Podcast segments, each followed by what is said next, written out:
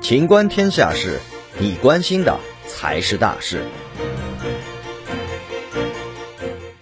中国新冠灭活疫苗正式获批在三至十七岁人群使用。七月十六号，经国务院联防联控机制有关部门组织论证，国药集团中国生物北京生物制品研究所新冠病毒灭活疫苗获批在三到十七岁人群中紧急使用。中国新冠灭活疫苗正式获批在该年龄段开展紧急使用。目前，国药集团中国生物新冠疫苗三至十七岁年龄组已经在河南完成一期、二期临床试验，三至十七岁人群免后中和抗体阳转率为百分之百，中和抗体 GMT 和阳转率与成人组相比无显著差异，接种后安全性良好，不良反应主要为发热和接种部位疼痛，严重程度以一级为主，未见严重不良反应，不良反应发生率随接种剂次增加而逐渐降低。